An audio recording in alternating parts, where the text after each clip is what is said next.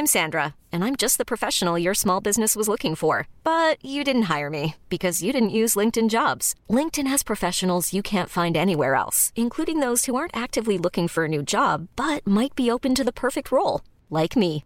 In a given month, over 70% of LinkedIn users don't visit other leading job sites. So if you're not looking on LinkedIn, you'll miss out on great candidates like Sandra. Start hiring professionals like a professional. Post your free job on linkedin.com/achieve today.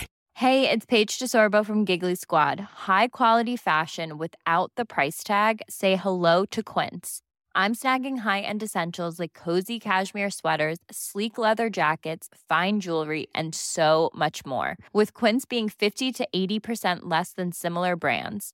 And they partner with factories that prioritize safe, ethical, and responsible manufacturing. I love that. Luxury quality within reach. Go to quince.com slash style to get free shipping and 365 day returns on your next order. Quince.com slash style. Herzlich willkommen bei Pool Artists.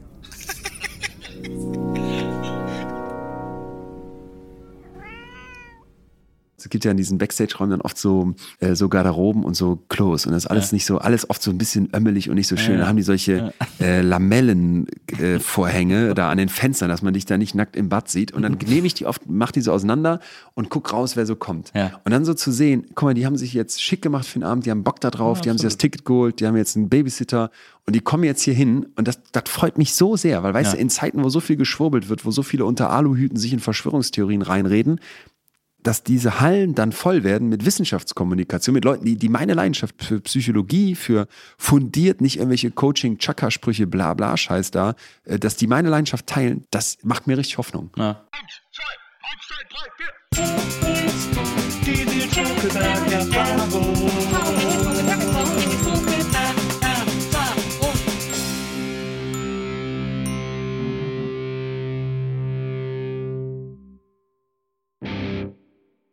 Hallo, liebe NBE-ZuhörerInnen. Herzlich willkommen zu einer neuen Folge der Nils Bokeberg-Erfahrung. Ich freue mich sehr, dass ihr am Start seid und ich freue mich sehr über meinen heutigen Gast. Der ist ein Tausendsasser, ein Hans Dampf in allen Gassen, ein erfolgreicher Podcaster. Er ist ein Autor vieler, vieler Bücher. Er ist Unternehmer und Psychologe und gleichzeitig auch äh, öffentlich gewordener Millionär, kann man sagen. Ich freue mich tierisch, dass er heute hier ist. Herzlich willkommen, Dr. Leon Windscheid. Hallo Nils.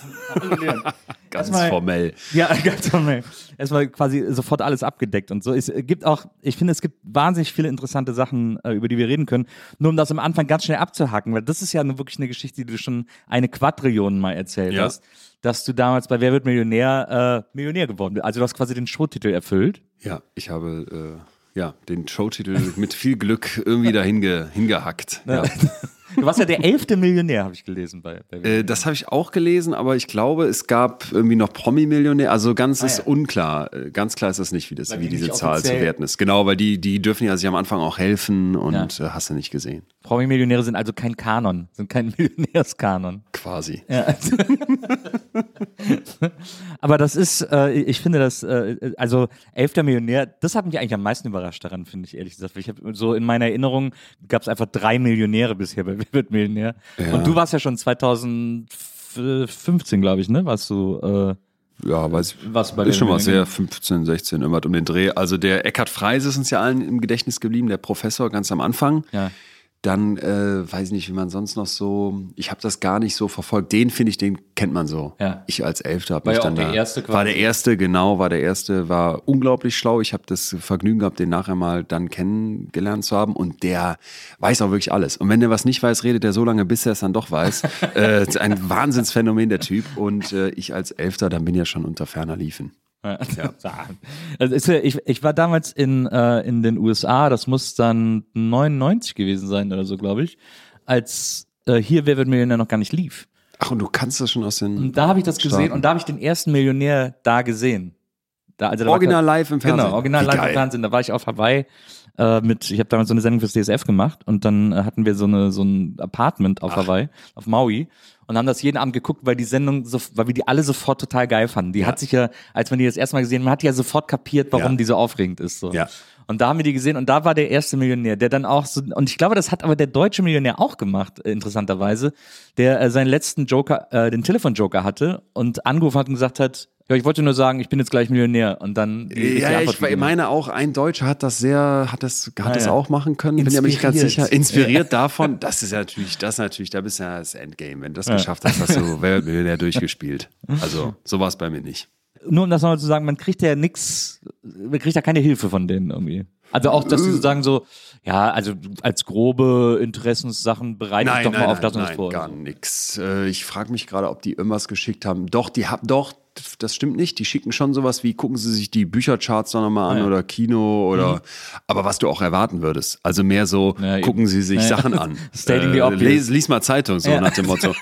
äh, habe ich dann auch getan. Ich habe mich drei Monate lang zehn Stunden am Tag, sieben Tage die Woche vorbereitet. Ja. Und ähm, ja, Aber- was soll ich sagen? Es hat sich gelohnt. Aber ist das vielleicht auch das Geheimnis? Also nehmen das viele zu äh, sehr vielleicht die Schulter? Also das garantiert. Ich glaube, dass wenn du da ähm, gewinnen willst, brauchst du einen riesenhaften Anteil Glück. Da Ja. müssen wir uns nichts vormachen. Da muss ja nur eine Frage kommen, wo du dich, wo du denkst, du weißt es, dann bist du raus. Oder es kommt eine Frage und du hast keinen Joker mehr, die du nicht kannst, dann ist auch vorbei.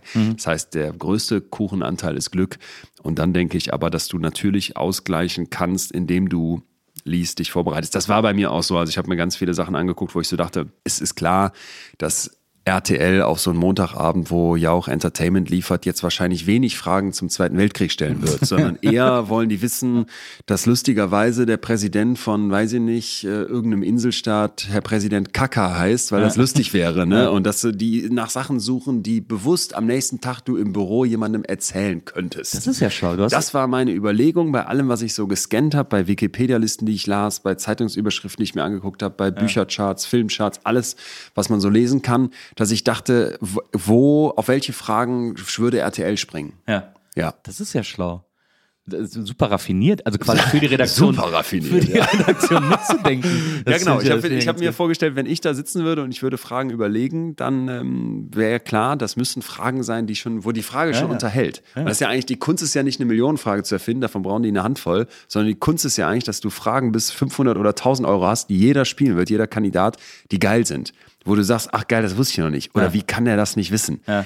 Und das war für mich, als ich da hingegangen bin, auch das größte Ziel, dass ich sage, diese Fragen am Anfang, die davon leben, dass sie vielleicht deine Aufregung testen wollen, dass sie irgendwie mal was Lustiges beinhalten, wo man nachher drüber schmunzelt, dass ich bis 1000 Euro ohne Joker komme. Da dachte ich mir, wenn das klappt, ich bin ja nicht hingegangen, um eine Million zu gewinnen. Ich bin hingegangen, ich habe einen sehr guten Freund, jetzt WG-Mitbewohner von mir, der hatte da in Studiumszeiten äh, 64.000 Euro gewonnen.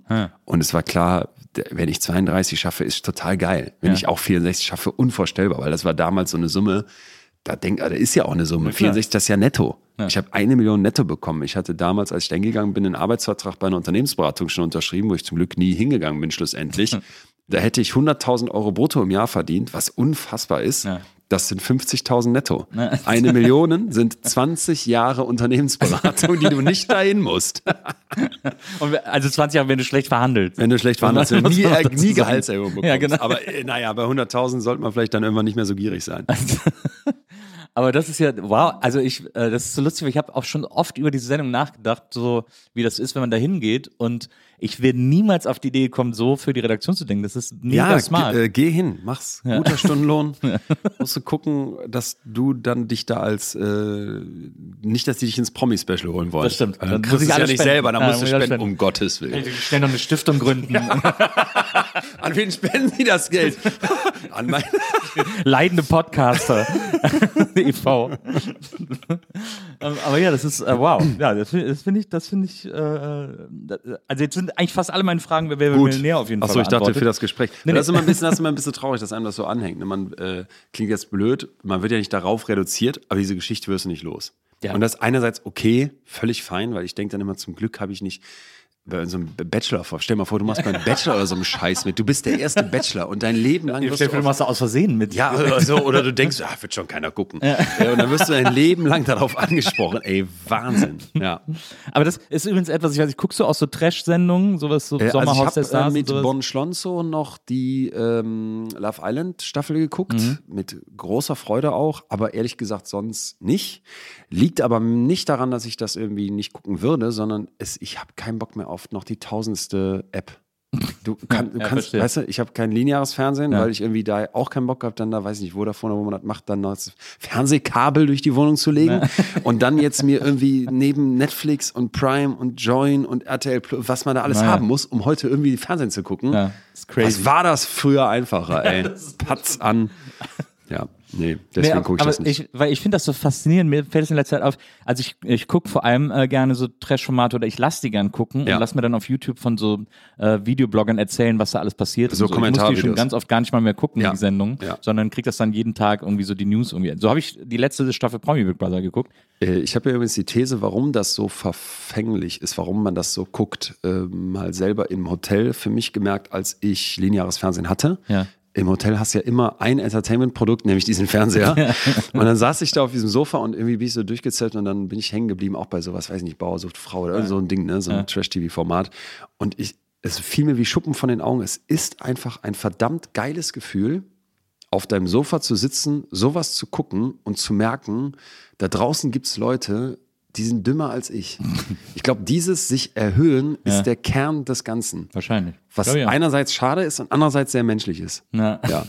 Das glaube ich, aber ich, es gibt aber ein anderes Phänomen, und jetzt, wo ich dich schon mal hier habe, als, äh, auch als Psychologen, das mir in letzter Zeit aufgefallen ist, wenn man so diese, auch so Interviews dann sieht mit diesen Stars, oder jetzt gab es ja bei Sommerhaus der Stars, war diese, äh, äh, äh, wie heißt die, Doronina Valentina oder so, die auch so allen tierisch auf die Ketten gegangen ist und so. Und was mir aufgefallen ist, was die jetzt immer alle machen, was die immer alle erzählen in Interviews oder in ihren Insta-Stories, mittlerweile senden die auch alle selber so, ist, äh, dass so eine Meta-Ebenisierung der Reality-Format-Teilnehmer stattgefunden hat. hat. Weil die Teilnehmer jetzt alle immer nur überall erzählen so, ja, die, hä, der ist doch kein Reality-Star, der ist höchstens irgendwie, der ist, Ach mal, so. der ist mal für so einen Zirkus gut, aber der ist doch kein Reality, also so quasi den die eigene Performance als Ja. Job anerkennen. Ja, also, was sagen- früher ein Makel war, nach dem Motto, du bist kein A-Promi, sondern du bist Reality-Star, Genau. ist heute dann auf einer Metaebene schon das Ziel. Ja, als wäre das ein Job und als wäre alles, was sie tun, super bewusst und als Verstehe. würden sie unterhalten dadurch, dass sie, also sie halten sich für sehr unterhaltsam aus ihrem eigenen Wesen heraus. Und das fand ich ganz faszinierend. Das ist faszinierend. Das kann, kann und will ich psychologisch auf gar keinen Fall einordnen, sondern wenn überhaupt privat mit beobachten äh, und gerne darüber philosophieren, weil das finde ich auch interessant. Also manchmal ist mein Eindruck schon, dass wir dieses Ego-getriebene, jeder ist was, jeder kann was, jeder, jeder äh, will was sein. Auch das wieder ist sehr menschlich, aber ich habe manchmal den Eindruck, ey, das wird, das wird übertrieben. Jeder muss ja auch was sein Jeder muss was sein. Also es gab mal Jahrhunderttausende in der Menschheitsgeschichte, eigentlich in allen großen Religionen und ich finde das im Christentum äh, ganz besonders stark, so dieses untergeordnet. Mhm. Mensch ist schlecht, Mensch ist voller Schuld, Mensch ist unter Gott und wenn du jetzt das Christentum verlässt, kannst du auch sowas haben wie, da gibt es irgendwelche Götter oder es gibt Naturgewalten, aber wir, der kleine Mensch. Naja. Das, seitdem Gott tot ist, fällt weg. Und dieses, ich bin einfach normal, ich bin einfach ein kleines, kleinen, kleines Häufchen Sternstaub unter dem großen Gotteshimmel, ohne Ja. dass ich jetzt an Gott glaube. Ja. Das war ganz lange das, das, das die Philosophie des Menschseins. Und heute, wo das weg ist, ist so dieses, jeder kann was werden. Jeder, kann- das, the sky is the limit. So. Ja. Und das ist so die Mentalität. Und ich glaube, das schlägt bei ganz, ganz vielen durch, die eigentlich normal sind, wo gar nichts gegen spricht. Die Durchschnitt wären, der größte Teil muss ja durchschnittlich sein, dass du dann denkst, nein, wir wollen jetzt alle auf irgendeine Weise besonders sein. Und da mache ich mir manchmal Sorgen um uns. Ja. Und auch für mich selber gesprochen. Ne? Also ich denke, Ja, ja. so dieses sich mit sich selber ein bisschen mehr zufrieden geben und auch mit seinem Normal-Sein, das äh, hat ja jeder in seinen eigenen Bereichen, aber Mhm. das würde uns, glaube ich, besser tun. Und bei den Reality-Stars, da wird es vielleicht auf die Spitze getrieben. Da, ich glaube auch, das ist dann sozusagen die Extremform. Also es gibt ja auch, ich fand das auch so faszinierend, die reden auch alle über so Sachen wie, ja, und guck mal jetzt, ja, äh, also die Streits, die die dann führen in solchen Sendungen, sind auch, ja, klar, machst du jetzt wieder, um Sendezeit zu kriegen und so. ne? Also weißt du, sie sind Geil. sich quasi, weil Ah, wenn wir okay. uns den ersten Dschungel Ja, ja. angucken, da waren die alle so, hä, was mache ich hier? Und dann nach drei Tagen fingen die Fights an, weil man kein Essen hat und man die Kameras vergisst und so. Heute sind die alle super aware die ganze Zeit, dass sie senden müssen und so, weil sie es aber auch privat sowieso immer tun, mit dem Ja. Handy, auf Insta, auf TikTok, hast du nicht gesehen. Muss so. ein Höllenjob sein. Na, das oder? ist crazy, ne? Ich Ja. glaube, das ist, glaube, das, das macht die noch gaga, als sie sowieso schon waren, vielleicht. Tja. Drücken wir Ihnen die Daumen. Das ist das eine faszinierende Beobachtung.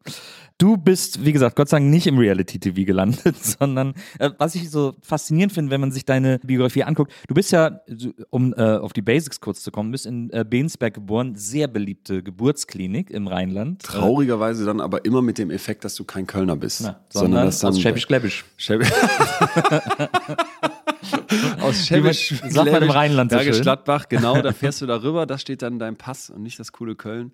Ja, aber dafür bin ich in dieser tollen Klinik zur Welt gekommen, wie, äh, ich meine, Heidi Klum, äh, Caroline Kebekus. Ja, Du- du ja, Heidi Klum ist ja auf jeden Fall, nee, ich nicht. Nee, Ah, Ich okay. bin in Bonn äh, zur Welt Ja, gekommen. gut, guck. In Bonn-Düstorf am Venusberg. Ah, Auch schön. Auch schön. Ähm, Aber äh, äh, also Bergisch Gladbach ist natürlich die Heidi Klum-Stadt, muss man auch sagen. So. Bekannt als die Heidi Klum-Stadt. Okay, dann ist die nicht aus Köln darüber gefahren, da bin ich nicht im Bilde, wo die herkommt sonst. Aber äh, ja, jetzt bin ich also in Bergisch Gladbach geboren, in Köln-Ehrenfeld dann die ersten sechs Jahre und dann nach, jetzt kommt noch eine Steigerung, Solingen. Solingen. Ins Aber schöne Solingen, Solingen. In also- Sollig, Sollig Schlottjon. Aus Solingen kamen ein paar gute Bands. Äh, zum Beispiel Quest for Rescue. Das war so eine Hardcore-Band aus Solingen. Die waren mega gut. Ja. Und ich war oft, äh, nicht oft, aber ich war ein paar Mal in Solingen in meiner Jugend, weil meine Eltern einen Laden hatten auf Schloss Burg. Ist nicht wahr. Ja. Und da ist ja quasi, Solingen liegt ja zu Fuße von Wie so ein, so ein, so ein Ritterladen. Meine oder? Mutter, nee, meine Mutter war Keramikerin. Ah, okay. Und die hatte da einen Keramikladen auf Schloss Und der war auch so auf alt gemacht? Also so Äh, auf ne, der er war halt quasi in diesen Schlossmauern. Der Laden selber war so, so dieses, so, so ein modernes, äh, so modern, schick, schlicht, viel Holz. Ja, es gibt ja auch so, es gibt ja auf solchen Burgen und auf solchen Mittelaltermärkten dann so ganz absurde, Ja, ja. so Nützliches aus Filz oder so. dann hätte ich mir jetzt vorstellen können, dass ihr dann da so einen mittelalterlichen ein ganz normaler Keramikladen, aber auf Schlossburg. Genau, genau. Und da, und sie hatten, äh, also waren ja mehrere so Kunsthandwerkerläden. Ja. Und sie hatten Freunde. Es gab auf Schloss Burg so ein äh, Haus, in dem mehrere Kunsthandwerker untergebracht waren und da waren so Glasbläser. Und die haben in Solingen gewohnt und da waren wir dann auch öfter bei Ja, gut, Schlossburg ist ja quasi Solingen. Eben, genau. Und da war, äh, da war ich letztens noch und da gibt es immer noch solche Handwerkerläden und es gab einen Bürstenladen.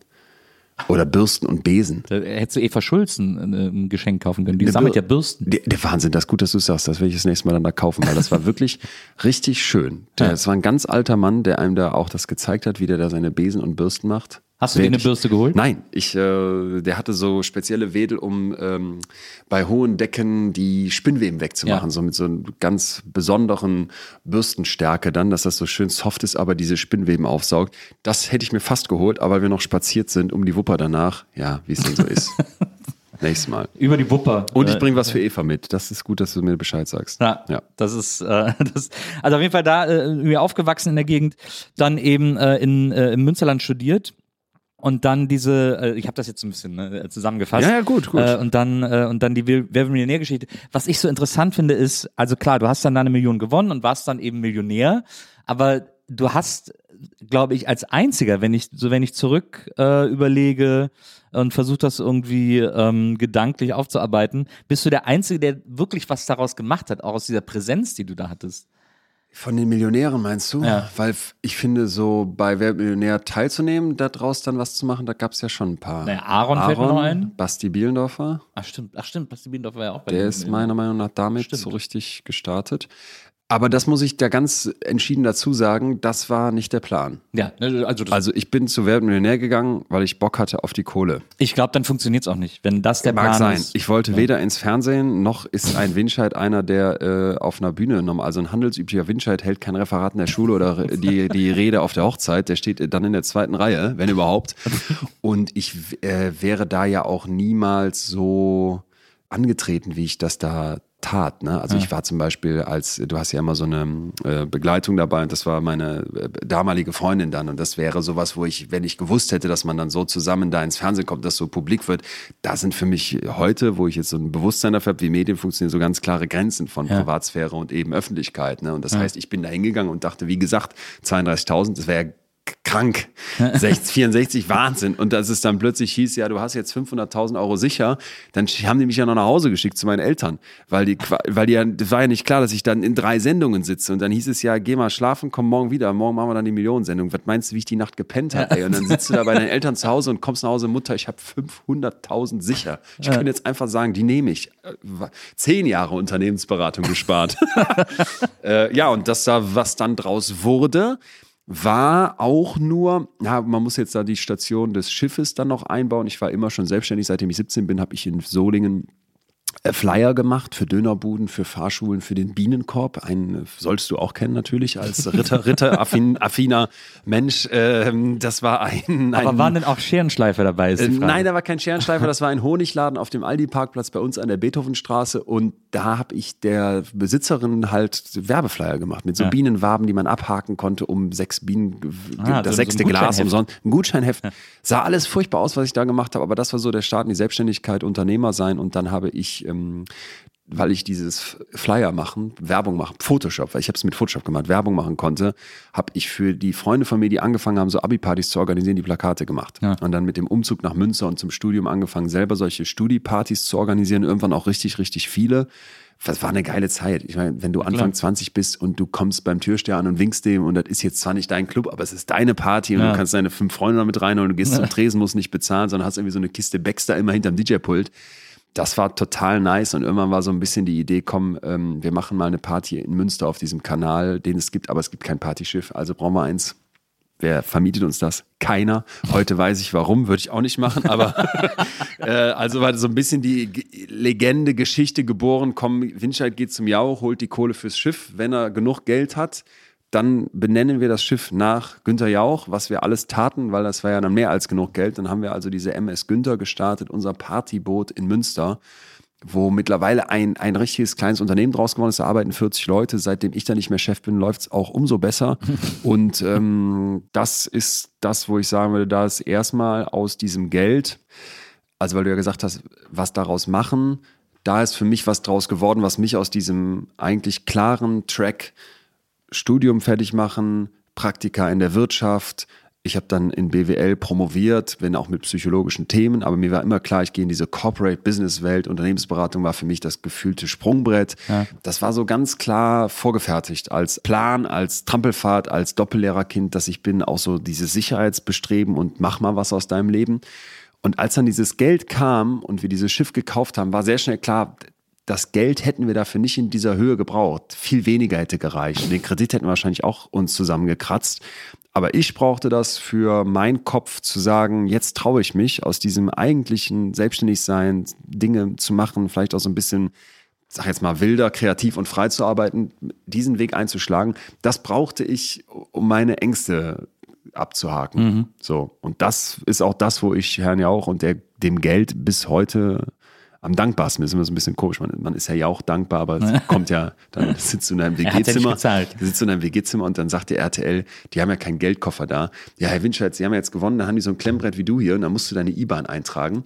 In dem Moment ver verfluchst du den Erfinder der IBAN, weil du denkst, eine Zahl falsch und deine Million geht irgendwo anders hin. Und dann hocke ich bei mir im WG-Zimmer irgendwie, die sagen, ja, dauert Wochen, Monate, bis du da die Kohle kriegst. Ähm, äh, und dann saß ich dann, dachte die ganze Zeit, was macht so ein Millionär den ganzen Tag? Ich habe ja keine Ahnung, ey. Und dann bist du ein bisschen wie ein Trance, weil du hast eine Million, aber du hast sie nicht da und auch nicht auf deinem Konto. Und dann dachte ich so, ja, wahrscheinlich hängt der viel in seinem Online-Banking, weil ich dachte, wenn du so eine Million auf dem Konto hast, das muss ja das Geilste sein der Welt. Also habe Ja. ich immer so quasi regelmäßig refreshed, Stadtsparkasse. Solingen, auch mein Online-Banking. ja, so und plötzlich steht da aus dem Nichts alle anderen Zahlen, so 17,60 Euro fürs Handy, abgebucht, 12 Euro für Pizza, steht da plötzlich 1.000.000,00 und so ganz uncharmant RTL GmbH Köln.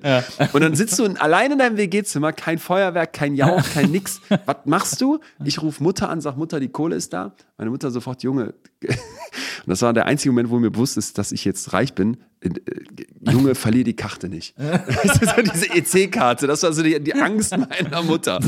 Und ähm, ja, da begann dann, dass ich mich getraut habe, das, wenn man so jetzt im Rückblick würde ich mir das so erklären, das zu machen, was mich eigentlich Was du umtreibt. eigentlich machen Was ich eigentlich machen will. Ja. Was traurig ist, finde ich, so auf eine Art, weil ganz viele haben natürlich nicht dieses unfassbare Glück und diesen unfassbaren, dieses unfassbare Privileg, dieses Geld, diese Freiheit, das ist für mich ja vor allem Freiheit gewesen, da mit 25 oder 26 war ich über den Kopf geschüttet zu bekommen und sind dann vielleicht auf demselben Pfad wie ich und trauen sich nicht daraus auszubrechen, was jetzt schlussendlich auch funktioniert hat. Ne? Naja. Dass das so gut funktioniert hat und dass so ein Jauch, der dann zur Taufe von dem Schiff kam und all dieses Medieninteresse ein Riesenpush ist und ganz auch wichtig war für diese Firma, außer Frage. Aber ich glaube, in kleinerem Maßstab und vielleicht auch mit ein paar anderen Abzweigungen, dann weiß ich ja nie, kannst vorher nicht planen, hätte das auch so geklappt. Aber ich hätte es nicht gemacht.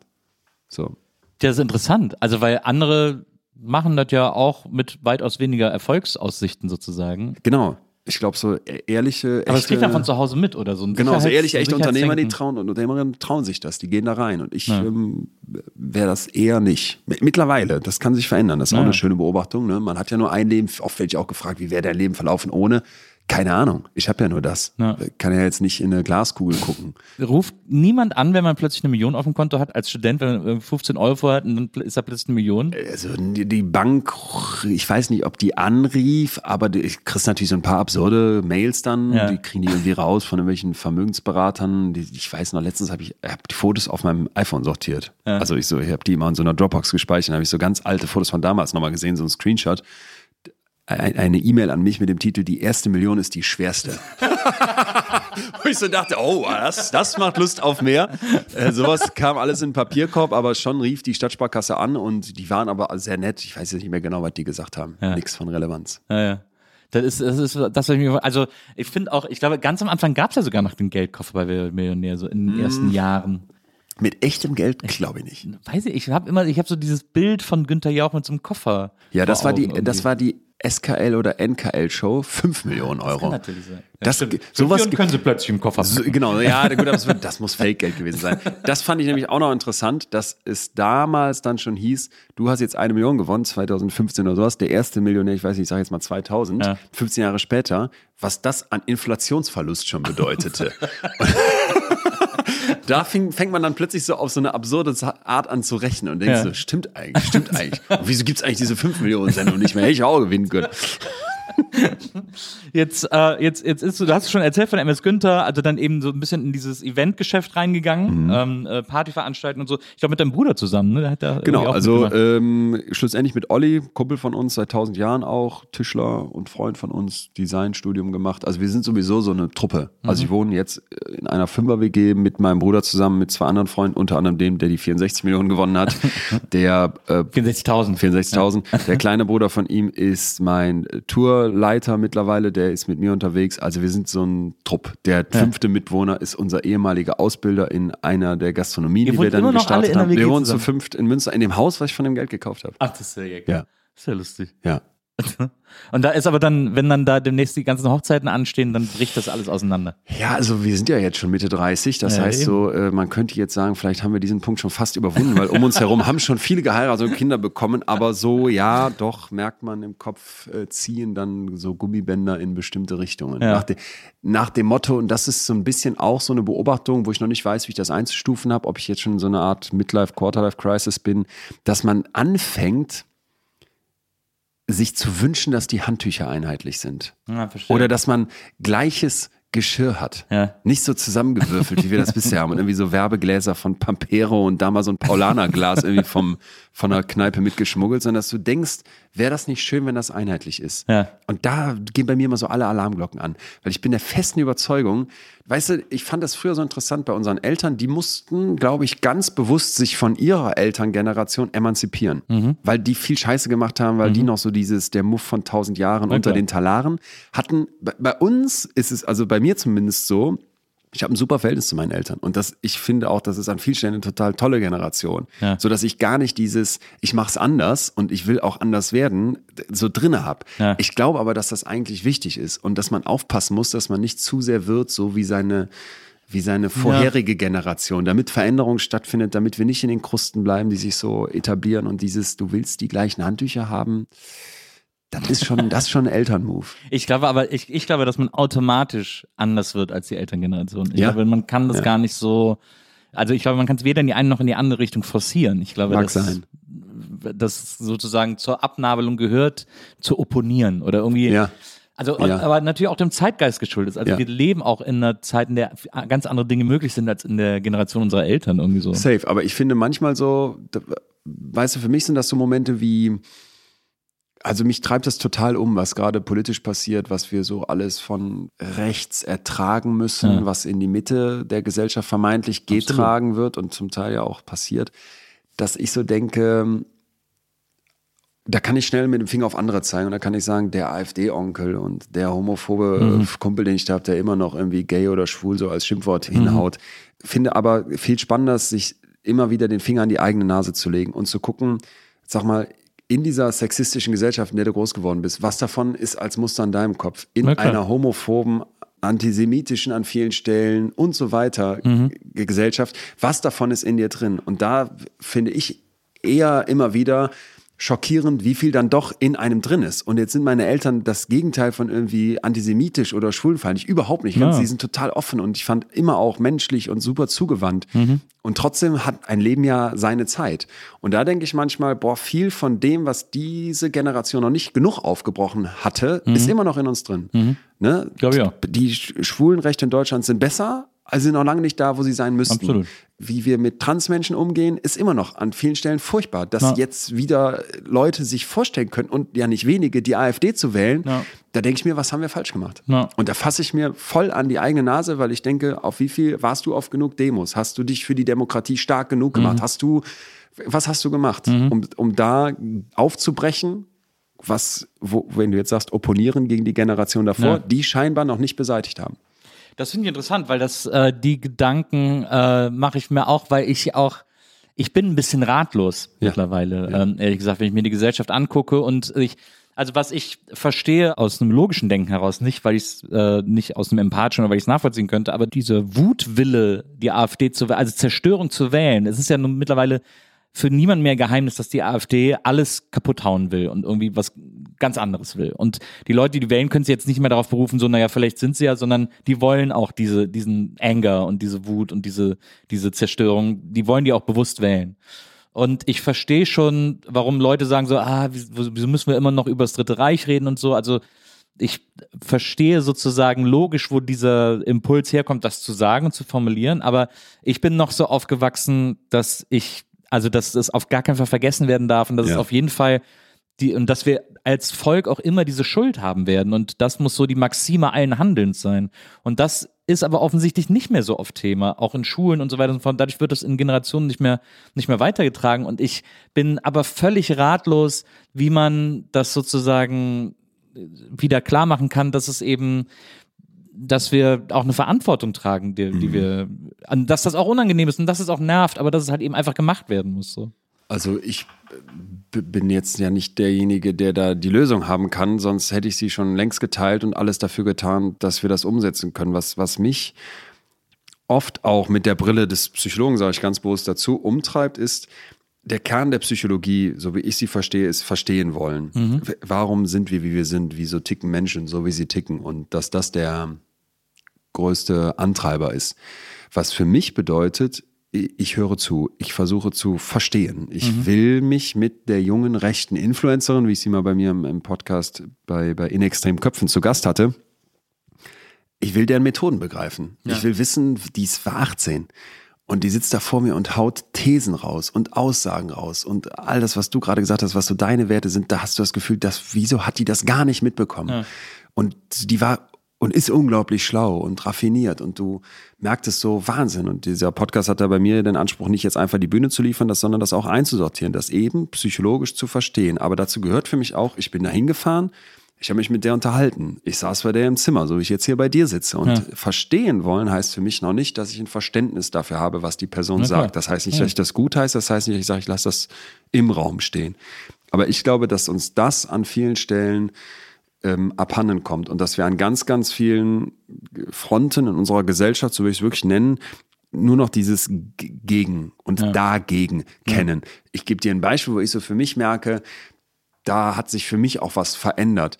Gendern. Ein Riesenaufregerthema. Eins, wo wirklich die Gemüter so hochkochen, wo du denkst, was, des, deswegen. Und jetzt kann man darüber von mir aus denken, was man möchte. Da gibt's auch durchaus kritische Gedanken aus der Forschung. Bringt das klar. eigentlich was? Was bringt das? Äh, Ist es das wert, dafür so mit Text und Sprache umzugehen, was man da jetzt immer alles nennen möchte?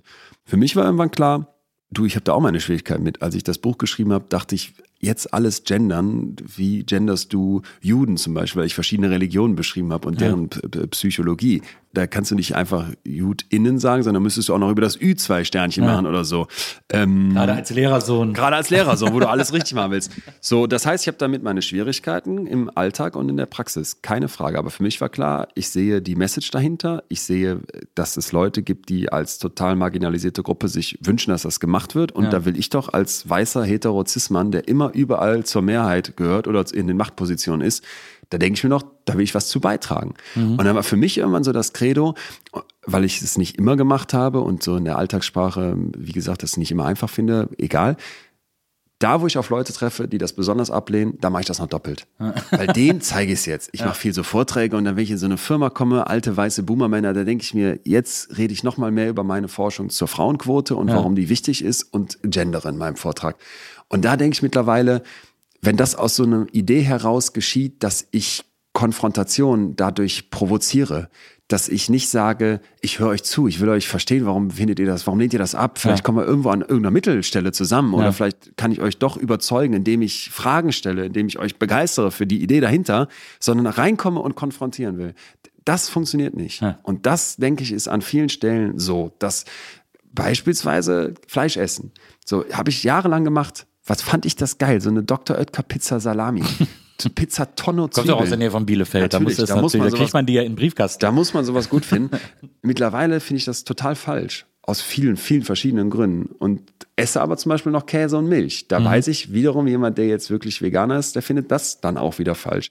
Und irgendwie sitze ich aber ja mit Leuten zusammen, die dann Fleisch essen am Tisch und Fleisch mit einem Veganer. Und irgendwie muss ich gucken, dass ich mit denen klarkomme und kann nicht überall die Fronten aufmachen. Ja und aber, die sie verhärten. So. Aber es ist so komisch, es ist eigentlich erst zum Problem geworden, dass man eben diese, diese Ambivalenz aushält, weil ich, man hat das Gefühl, es gab eine Zeit, da konnten die Leute das eher oder es wurde einfach weniger darüber gesprochen und deswegen wird so unter den Tisch gekehrt. Vielleicht, vielleicht wird uns auch in diesem, wo alles gefühlt heftiger wird und diese Welt heißer kocht, werden die Extrembereiche deutlicher. Es wird, mhm. es wird einfach wie bei so einem Kameraobjektiv, die Kontraste werden schärfer mhm. und dadurch wird es klarer. Aber ich wieder Finger an der eigenen Nase. Frag, frag mich, frag dich, frag uns beide dann. Wo reden wir denn mit dem AfD-Wähler? Wenn jetzt 20 zum Teil in Regionen in Deutschland 30 Prozent sagen, ich werde diese Partei wählen ja. und wir uns einfach vorstellen müssen, dass wir einen Ministerpräsidenten von der AfD hätten, der dann in der Ministerpräsidentenkonferenz sitzt was machen wir? Ja. Rede ich jetzt nicht mit denen? Frage ich nicht nach? Und wenn ich sage, ja doch, das sollte ich vielleicht tun, wann habe ich das das letzte Mal getan? Und nochmal unterstrichen, das heißt nicht, dass ich damit sagen will, okay, ich, ach, das ist ja alles harmlos oder ist ja halb so wild. Ja. Ich sehe das ganz kritisch und ich ja, finde das brandgefährlich. Sie nicht verstehen zu wollen, ist aber vielleicht Teil des Problems. Das ist natürlich, also das ist ein Luxus, ne, äh, sie nicht verstehen zu wollen. Aber trotzdem ist natürlich die Frage, wie zugewandt muss ich denen sein? Weil, ja. wie gesagt, mittlerweile ja. ja einfach bekannt ist, ja. was sie da wählen und wen sie da wählen. Und es gibt da, es kann überhaupt keine Ausrede mehr geben, so, vielleicht sind sie nicht so schlimm oder so, sondern wir, sie sagen es, wir wissen es, die Karten liegen auf dem Tisch. Und wie sehr muss ich mich oder muss ich einfach einen Teil als verloren hinnehmen? Also sozusagen? ein Teil bestimmt. Ich, de ich denke auch ganz oft, manche Menschen, vergiss es, die ja. kannst abschreiben. Ne? Das, also wirst du nicht mehr irgendwie dahin zurückholen, wo du mit denen klarkommst. Ja. Das gilt im Großen auf der politischen Bühne, das gilt aber, finde ich, auch oft im Privaten. Dass du so merkst, mit dem, weiß ich nicht, Schwibschwager hier von der Tante sowieso, mhm. am Weihnachtsfest habe ich wieder gemerkt, das passt einfach nicht. Mhm. Und das wird auch nie passen. Mhm. Lass ihn, lass ihn ziehen. Er ja. hat dich schon längst ziehen lassen. Bei allen anderen wäre ich bereit oder wünsche ich mir, so muss ich es leider, glaube ich, eher sagen, weil ich finde, ich für mich und vielleicht viele andere auch tun noch zu wenig. Da müssen wir kämpfen. Da, da müssen wir uns überlegen, was können wir denn tun? Was, was geht jetzt? Was kann ich machen? Ne? Ja. Aber da kann ja eigentlich nur, da ist ja eigentlich, also im, wenn man es ganz zu Ende denkt, muss man ja die Politik verändern. Im Grunde genommen ist ja, muss man ein besseres Angebot machen. Denke ich auch. Ich denke, man muss ein besseres Angebot machen. Ich finde immer schwierig, wenn man so sagt, Politik und die PolitikerInnen, weil Politik sind wir. Wir ja, wählen die, klar, wir absolut. hätten jederzeit die Möglichkeit, eine Partei zu gründen, zu starten. Sarah Wagenknecht macht das jetzt, Hans-Georg Maaßen scheint es zu überlegen oder auch zu starten. Kann man jetzt halten von was man will, aber die Möglichkeit hat ja jeder von uns. Und ja. dann da zu sitzen und zu sagen, die Politik, die Leute, die da oben, finde ich immer so eine Sache, weil wir haben ja zum Glück eine Demokratie. Aber klar, sich zu fragen, was könnte ich tun? Für mich ist es zum Beispiel so, dass ich dann denke, wenn das, und das ist ja eigentlich Wahnsinn, dass das sein muss, aber ja, muss es scheinbar, wenn irgendwie, wie viel sind es? 25 Prozent, glaube ich, der Schulkinder so dann nicht mehr wissen, was Auschwitz ist. Mhm. Dann gehe ich los und interviewe Leute, die das überlebt haben. Ja. Dann mache ich bei Terra Explore im ZDF ne, einen ganzen Film darüber und versuche deren Geschichte und was das zum Beispiel nicht nur für die Eva, die das Konzentrationslager als 13-Jährige überlebt hat, sondern auch für deren Tochter eine Generation später und für deren Enkel, der heute um die 20 ist, was das für die noch bedeutet, hm. in einem Land zu leben, wo man mal die Erfahrung gemacht hat, hier sind Millionen, die uns tot sehen wollen. Hm. Und was das bedeutet, wenn du von denen hörst, was die von der AfD halten. Ja. Und das, denke ich mir, ist etwas, so weißt du, mein Bild ist immer von einem Kopf oder von einem Mindset, wenn man so will, dass sich das Hirn total dagegen schützen muss, dass da plötzlich alles weg ist. Mhm. So, wenn wir jetzt ein Computer wären, dann fällt so ein MacBook runter und da ist die Festplatte kaputt. Mhm. Früher hast du vielleicht einen Fehler gemacht beim neuen Update von Windows und dann ist plötzlich alles auf diesem Rechner weg. Ja. Das will dein Kopf um jeden Preis vermeiden, weil der hat ein Leben hinter sich, der hat Lernerfahrung hinter sich, der hat der hat ganz, ganz viel Wissen sich angeeignet. Das bedeutet aber auch, du wirst niemals auf jemanden treffen und einfach sagen können, Schalter umgelegt, neues Betriebssystem drauf, mhm. jetzt tickst du anders. Mhm. Sondern für mich ist das Bild eher so eine Art Burg mit vielen runden Mauern, also so ein Vor quasi. Und ja. in der Mitte stehst du mit deinem, so guckst du auf die Welt, das sind die Trampelpfade in deinem Hirn. Und wenn ich da ran will und da wirklich Veränderung haben will, muss es mir einfach bewusst sein, wir müssen durch verdammt viele einzelne Mauern. Und ich denke dann oft, was kann ich machen? Vielleicht bei irgendwem so einen ersten Riss in die erste Mauer kriegen. Mhm. Vielleicht schaffen wir es auch ein paar Steine rauszunehmen. Vielleicht, wenn ich das geschafft habe, dass der sich die Folge mit der jungen Rechten angehört hat und danach die Eva Sepeschi, die bei mir als Gast war, die als Konzentrationslager belebt hat, vielleicht schaffen wir es sogar, die erste Mauer einzureißen. Und dann entsteht irgendwann eine Chance, dass vielleicht Veränderung stattfindet. Mhm. Das ist jetzt im ganz kleinen Rahmen von dem gedacht, wo ich aber denke, da kann ich was tun. So. Ja, also das, ich, das glaube ich auch. Ich glaube, dass man das persönliche Engagement nicht, äh, nicht unterschätzen darf, was man überhaupt erreichen kann. Ich, und ich glaube auch, dass wir an die Schulen müssen, äh, um da überhaupt noch Menschen zu erreichen und denen zu erklären, was gerade schief läuft. Weil natürlich ist es für einen unaufgeklärten äh, Teenager reizvoll zu sagen, ich finde die AfD cool, weil das die ultimative Provokation ist und weil das, ja. äh, äh weil er damit alle auf die Palme bringt und so. Und natürlich ist das, äh, ist das für Teenager sehr verlockend, so aufreizend zu sein. Und äh, deswegen ist das, ist das, glaube ich, ganz wichtig. Ich hatte mal, ich habe mal einen Film gesehen auf der Berlinale vor, ich glaube, sechs, sieben Jahren oder so, ähm, von einem Regisseur, der aus Afghanistan geflohen ist. Und der hat äh, das dokumentiert mit seiner Familie. Zwei kleine Töchter hatte der und eine Frau. Und die haben alles mit ihren Handys gefilmt, wie sie geflohen sind, über welche Routen und wo sie dann überall lang kamen und wie sie dann in irgendwelchen Lagern hingen und nicht weiterkamen und da irgendwie wochenlang hingen und die die Mädchen irgendwie dann auch die Lust verloren haben und frustrierter wurden, dann auch wie sie nachts über Grenzen gelaufen sind mit Schleusern und so. Das war das Beeindruckendste, was ich jemals gesehen habe, dieser Film, weil das super emotional war und am Schluss waren die auch sogar da und so, also aber das war so durch diese Handykamera-Optik auch so unmittelbar äh, und so und so bedrückend und beeindruckend. Und da habe ich dann gedacht, ich muss jetzt sofort einfach 100 Kopien davon kaufen und an und jede Schule, die einen will, soll einen haben. Irgendwie sollen mich anschreiben und so. Und es ist dann schon daran gescheitert, dass der Verleih, der saß irgendwie in der Schweiz, ja, wissen wir jetzt auch nicht und so. Also es scheitert dann an so vielen Schritten dazwischen, dass man denkt, es wäre eigentlich genial, weil das auch alle äh, Schüler und Teenager sofort kapieren, wenn die das sehen ja. und sofort kapieren würden. Und dann habe ich ein anderes Mal war, da hat dann äh, Dieter Nuhr hat so eine komische Nummer über ähm, Alice Haas das Buch gemacht äh, wo sich so darüber lustig gemacht hat, über das Buch von Alice, äh, was ich, was weiß sie über Rassismus, ich weiß Titel gar nicht auswendig, will nicht falsch sagen, aber sie hatte dieses Buch über Rassismus geschrieben, in dem erklärt wird, warum wir alle irgendwie rassistisch handeln und so, was man dagegen tun kann. Und dann hat er sich so über den Titel lustig und so ganz schlimm, hat auch lauter falsche Sachen darüber gesagt in seiner Sendung, für so einen billigen Gag. Und das hat mich dann so aufgeregt. Und dann wollte ich aber nicht einfach nur ins Netz schreiben, das war zur Zeit, als man noch Twitter benutzen konnte, äh, da wollte ich nicht schreiben, das regt mich jetzt auf, weil das verpufft dann. Ne?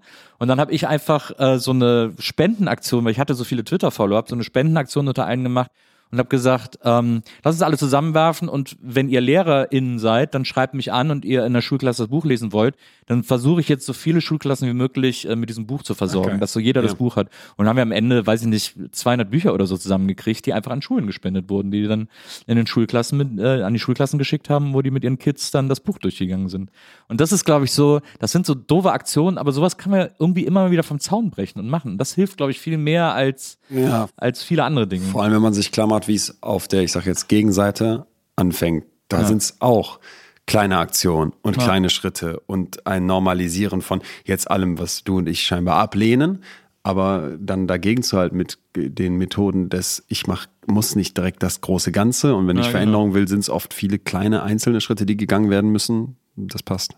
Also wie gesagt, du hast ja dann äh, viele Dinge aus diesem, aus äh, vor allem auch aus deinem Studium gemacht. Du hast ja, hast gerade eben erzählt, du wolltest eigentlich mit BWL dann in die Wirtschaft gehen und so, ähm, aber es kam ja dann ein bisschen anders und du bist, hast dann angefangen auch Bücher über psychologische Verhältnisse und, und Methoden zu schreiben.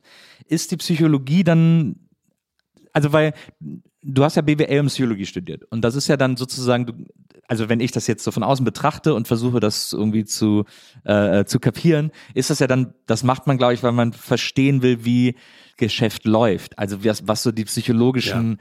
Verhältnisse und äh, sind in, in der Wirtschaft, wie die Psyche von Wirtschaft funktioniert. So weit war ich noch nicht als, als Studi, dann, der, als ich mich für das Studium entschieden habe, 18, 19, 20-Jähriger, sondern mich hat Werbung ja interessiert, weil ich diese Flyer gemacht hatte, wie, ja. wie, wie funktioniert die gut, wann würde die wirken und da war Psychologie naheliegend. Ja. Das BWL-Thema war immer, weil mir klar war, dass ich kein Therapeut werden würde. Genau, und dann gibt es verschiedene genau. Psychologiebereiche, die man sich aussuchen kann. Ne? Viele denken immer beim Psychologen Rauschebad und Couch.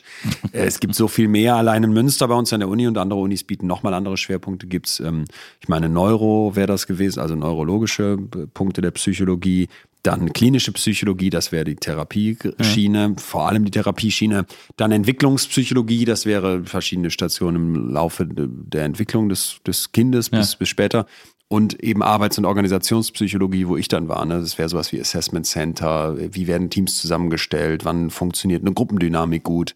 Und das war für mich immer der Fokus aus verschiedenen Gründen, vor allem aber auch, weil ich eigentlich immer der Meinung war, ich, ich glaube, ich wäre kein guter Therapeut. So, weil dieses und da bin ich heute auch sehr froh, dass ich da meine Nische gefunden habe mit Wissenschaftskommunikation und halt eben, was ich jetzt mache mit dem Podcast oder mit der Show oder mit dem Buch, das ist ja alles kein Therapieersatz, um Gottes Willen, aber da vielen Leuten die Basics nahezubringen, vielleicht Stigma abzubauen, die ja. überhaupt eine Bereitschaft aufzubauen, dass man sich, dass man sich um seine Psyche kümmern kann, dass man sich Hilfe suchen darf. Das ist das, wo ich merke, das erfüllt mich total. Die Vorstellung, dass ich einer Einzelperson, dass ich mich da so richtig drauf einlassen könnte, dass ich diesen, diesen Skill hätte, vor dem ich höchsten Respekt habe, da jemanden dann durch seine Depression zu begleiten und Beiträge zu leisten, dass er rauskommt, äh, uff, das, ähm, ich könnte das gerne und ich hätte auch gerne die Psychotherapeutenausbildung nachher noch gemacht. Ja. Aber nee, das irgendwann, das ist übrigens auch so eine interessante Erfahrung, finde ich. Irgendwann muss man sich auch, muss man für sich klar haben, das werde ich in diesem Leben nicht mehr. Das ist nicht ganz einfach, finde ich. Muss man das? Finde ich total. Ja. Weil ich denke, immer gibt es so dieses, natürlich könnte ich mit 50 noch Arzt werden, wenn ich wollte, weil dann habe ich die Wartesemester zusammen und dann kann ich irgendwie nochmal neu Studium im Alter machen. Und dann könnte ich ja theoretisch noch, weiß nicht, 20 Jahre als Arzt arbeiten oder so, ja. weil Studium dauert lange, je nachdem, wie alt ich bin und fit ich bin. Aber für mich ist eigentlich viel beruhigender, weil ich lange so war und lange dachte, das halte ich mir offen und jenes. Und mhm. dann war auch so klar, ja, mach mal nicht nur den Arbeits- und Organisationsfokus im Studium, sondern mach auch noch die klinischen Scheine, damit du noch theoretisch Therapeut werden könntest. Ja. Und äh, mach mal nicht sofort die Kündigung bei der Unternehmensberatung, sondern halt dir das mal so lange wie möglich warm, ja. weil vielleicht klappt das mit dem Schiff nicht. Ja. Und dass ich am Anfang, als ich die ersten Bühnenshows gemacht habe, so dachte, du musst dir so viele andere Optionen offen halten. Mittlerweile finde ich, ganz oft sitzt man dann irgendwann in so einem Gefängnis aus offenen Türen. Du sitzt in der Mitte und hast so eine, ich stelle mir das wirklich vor, wie so eine Zelle, wo so viele offene Türen sind, dass du passiv sitzen bleibst, weil du nicht weißt, durch welche offene Tür du gehen sollst. Ja. Und ich glaube, das ist was Tolles, wenn man dieses Glück hat, aber ich glaube schon, dass ich sehe das bei vielen Freundinnen von mir auch so, vor allem wenn sie jetzt Anfang 20, Mitte 20 sind, dieses Wohin soll es gehen, welchen Weg soll ich einschlagen, dass man fast so ein bisschen paralysiert ist, wie so ein Kaninchen vor der Schlange und dass man mhm. dann, wenn man für sich akzeptiert, ich gehe jetzt durch diese eine Tür und ja, dann fallen vier andere Türen zu, aber dann bin ich gegangen und für mich mittlerweile so dieses, ich will jetzt voll und ganz und in die Tiefe der, der Wissenschaftskommunikation Psychologie rein und dafür ist klar, ich werde nicht mehr in die Forschung gehen und irgendwie Professor an der Uni werden können. Ja. Ich werde nicht mehr zur Unternehmensberatung gehen und ich werde auch kein Therapeut mehr. Das ist okay. Und das ist eher, auch wenn das mir am Anfang sehr schwer fiel, zunehmend schön. Ja, also klar, es ist, ist natürlich eine gewisse Sicherheit, wenn man sich für einen Weg entschieden hat und dieses, diese Millionen Optionen sind ein Albtraum. Andererseits ist auch, äh, also wenn ich jetzt so überlege, was ich mache, ich, ich äh, will auch immer so viele Sachen wie möglich ausprobieren, so Ja. viele Sachen wie möglich machen ähm, und, äh, und versuche dann da überall meine Disziplinen zu finden. Und wenn ich das dann eine Zeit lang gemacht habe, ziehe ich auch weiter und will nochmal irgendwie was, was anderes probieren. Äh, Das ist super, das eint uns. Das, das kenne ich genauso. Aber ich denke mir halt, das heißt ja, dass du am Handeln bist und dass du machst. Ja. Wenn du jetzt da sitzen würdest und sagen würdest, boah, da köchle ich ein bisschen und da, weißt du, ich bin immer viel mehr Freund davon, dann knall ich mich jetzt voll in eine Sache rein und Ja. grab da und gehe da so tief rein, wie ich kann. Ja. Und wenn ich dann irgendwann wieder aus meinem Loch rauskomme, darf ich gerne neues graben. Ja. Aber nicht fünf Löcher so halb angraben, so eine coole machen. Ja. Ja. Verstehe. Wie war das denn, als du dann deine erste Live-Show gemacht hast, deine erste Bühnenshow gemacht hast? Ich stelle mir das extrem, äh, extrem schräg vor. Also ich bin, da, ich bin gerade dabei. Ich will jetzt auch eine, also Ah, echt? Ja, ich bin gerade dabei, eine Bühnenshow für mich zu konzipieren, weil ich mal so Äh, auf Solotour gehen will. Zum Podcast oder? Nö, so zu allem Möglichen, was ich gemacht habe. Also Geil. auch so, äh, so soll ein bisschen von allem drin vorkommen, soll ein bisschen vom Podcast von meinen Büchern drin vorkommen, aber auch so die, die Viva-Zeit ein bisschen aufarbeiten und so den ganzen Quatsch, den ich irgendwie im Leben erlebt Cool. habe, soll da irgendwie alles mit rein.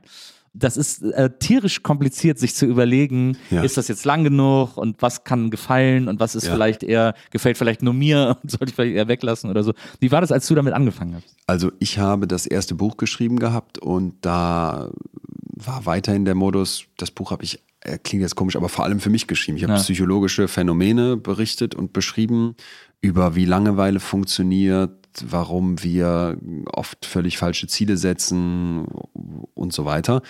Also so ein Werkzeugkoffer mit 50 kleinen Kapiteln. Das war schön, das war so ein Aufbereiten dessen, was ich mir da alles schon im Studium so eher so theoretisch rangeholt hatte, jetzt mal auf den Alltag übertragen. Und dann meldete sich halt, weil sich anbahnte, dass das Buch gut ankommen würde, ein äh, Künstlermanagement, wusste nicht, was das ist, dass es sowas gibt, hatte ich ja nichts mit anhaken und hat gefragt, sag mal, wir haben gesehen, das Buch kommt raus, hättest du nicht Lust, mal eine Lesereise, Lesetour dazu zu machen, einen Vortrag zu machen, eine Show zu machen. Ich so, nee, nee was, keine Zeit, kenne ich nicht, will ich nicht. Ja, wir hätten auch schon, eine, wir hätten auch schon das Zack in Düsseldorf gebucht. 100 Leute. Ja. Und das wäre auch schon ausverkauft. äh, und dann habe ich es jetzt ab, ab, ab verkürzt, aber habe ich die schlussendlich getroffen, bin da bis heute unglaublich froh drüber und habe dann diese erste Show gemacht und ich saß genau wie du dann da bei mir im WG-Zimmer und habe so überlegt, was interessiert, was interessiert auch mich, was will ich erzählen.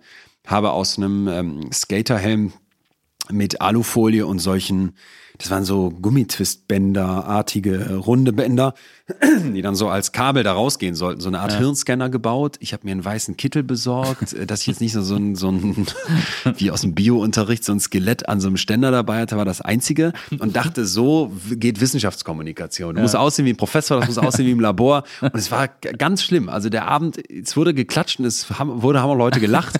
Aber ich kann mir nicht anders vorstellen. Leute, wenn irgendwer da war, schreibt mir mal. Es muss eigentlich die Hölle gewesen sein. Aber etwas in mir drin hat Feuer gefangen. Und dann mh, war ja das erste Programm Altes Hirn, Neue Welt, wo ich so angefangen habe, das Handwerk zu lernen. So würde ich das jetzt mal bezeichnen, weil Ja. auf eine Bühne zu gehen und so eine Dynamik zu spüren, das waren dann schnell nicht mehr 100 Leute, sondern ich sag jetzt mal drei, vier, fünf in der absoluten Spitze vielleicht mal 500, 700 da fängst du an, finde ich zumindest, so ein Gefühl dafür zu bekommen, wie begeisterst du, wie nimmst du 500 Gehirne, die da sitzen und die ja alle einen acht Stunden Arbeitstag oder mehr hinter sich haben, Ja. auf so einen Mittwochabend in Celle in der CD-Kaserne, wie nimmst du die mit? Dass jetzt die, die neue, die aktuelle Tour, dass die jetzt so explodiert ist, dass die Hallen so viel größer sind, dass ich dann plötzlich in der Köln Arena stehe und da sind dann 5000 Leute, die dann kommen, um dir jetzt anderthalb, zwei Stunden zuzuhören. Ja. Das ist dann was, wo ich sagen würde, das verstärkt sich total von selber. Das hat eine komplette Dynamik für mich bekommen und das Handwerk dessen, wie man was vorträgt, wie ich auf, ich sage immer Goldnuggets schürfen, wie ich auf die Goldnuggets aus der Forschung stoße, auf das, was mich interessiert, ob das popkulturell ist oder als Phänomen oder als, das hat man noch nie gehört. So habe ich noch nie auf ein Phänomen der, der Menschheit geguckt. Danach suche ich. Und dafür lese ich dann weiß ich wirklich nicht, wie viele Sachbücher aus der ganzen Welt, vor allem am im englischsprachigen Raum sind natürlich Klar. die kommt die Forschung raus. Ich lese die großen Studien, ich spreche mit den Forschenden aus ganz verschiedenen Ländern und trage das alles zusammen und dann ist es ausprobieren. Dann musst du rausgehen und dann machst du Previews oder Testtermine und erzählst erstmal, was du so hast. Ja. Und meine Show verändert sich die ganze Zeit. Sie ist an an der Derniere fertig. So Ja. würde ich sagen. Ja, verstehe. Ja. Sind so die ersten Shows, die ersten Previews, die du machst, immer viel zu lang? Da muss man aus meiner Sicht höllisch aufpassen, weil da tut man keinem einen Gefallen mit. Äh, also nein. Man tendiert dazu, ne? Man tendiert dazu, dass man dann alles erzählen will und ganz klar, Kill Your Darlings finde ich, dann sag ich für mich lieber, okay, ich weiß, ich habe viel zu erzählen und ich weiß noch genau, wir waren in so äh, in so einem ganz kleinen, das war so eine Art Bahnhofartige, es sind ja oft an Bahnhöfen sind ja diese Hallen, so Diese leer, Kulturbahnhöfe. diese Kulturbahnhöfe. Ja, da war ich in so einem Kulturbahnhof, ich meine in Gelsenkirchen und da war die erste Preview für die aktuelle Gute Gefühle Tour. Ich glaube, es gab nicht mal so einen richtigen Backstage-Raum, beziehungsweise wenn du einmal in den Backstage-Raum gegangen warst, musstest du auf die Bühne, sonst kämst du da nicht mehr raus. Weißt du, da war so quasi das Zimmerchen hinterm Vorhang. Und ich kam da raus, ich schätze jetzt mal 180 Leute. Das hat aber schon so gut geklappt, weil für mich das sehr planbar ist, wo wie so ein guter Vortrag funktionieren könnte, wie eine gute Show funktionieren könnte, weil ich ja keine Comedy mache, ich mache kein Konzert, sondern ich habe einfach den Anspruch, Forschung spannend zu erzählen. Das ist, ähm, wenn man das dann ein paar Mal gemacht hat, so, dass man schon merkt, okay, das ist interessant, das könnte so aneinander passen. Und trotzdem ist diese Show, das war dann die erste Preview, dann gab es, sage ich mal, 15 weitere. Und so nach 20, 30 der echten Shows dann, wo ich schon in der Köln Arena zum Beispiel war und das war riesig und es gab Standing Ovations, war ein geiler Abend, Ja. kamen sehr gute Freundinnen und Freunde von mir in Berlin, in, in, in der Columbia Halle nach der Show zu mir und die waren so, ma, das war es aber noch nicht, Lea. Also ich, schade, ich war so, aha. Und man wird ja so betriebsblind und dachte, boah, danke, danke, danke, dass ich so ein Umfeld habe. Eine meiner allerengsten äh, Personen sagte auch zu mir, nee, da fehlt, das, da fehlt noch, da fehlt noch was. Und dann hat die mir auch sehr konstruktives Feedback gegeben und ich habe dann die Show eigentlich nochmal komplett umgebaut und es hat sich gelohnt. und das, deswegen meine ich, ne, das ist ganz auch so mein Team, ich bin mit Leo und Marius unterwegs, das ist mein, mein Tour-Team, äh, wie beschrieben. Dann sitzen wir da, die bauen alles auf, die gucken, dass die Technik stimmt, das Licht stimmt, Leo macht so den Merch, begleitet so ein bisschen die, die ganze Show. Und ich bin aber noch am Laptop und schreibe Nummern um. Oder baue eine neue, ich habe so viel auch so Inhalte, wo ich Videos zeige oder Live-Experimente mit Leuten mache, baue noch was Neues ein. Fünf Minuten vor der Show. Wahnsinn. Ja. Hast du auch das, das äh, Problem, dass viele Menschen, die kreativ arbeiten, haben, dass du ähm, Kritik viel zu ernst nimmst im Gegenteil Ja. zu Lob? Total. Natürlich gucke ich dann bei Eventim rein und sehe dann, weiß ich nicht, 300 Bewertungen, 5 Sterne und 15 einen Stern. Weil war zu lang, war mir zu wenig wissenschaftlich, war mir viel zu viel Wissenschaft. Und das, das ist ja traurig. Ne? Das ist aber mh, eigentlich ganz schön zu erklären, weil es in unserem Kopf so einen sogenannten Negativitätsfehler gibt. Mh, Wir haben verschiedene Biases, wie wir so auf die Dinge gucken. Ne?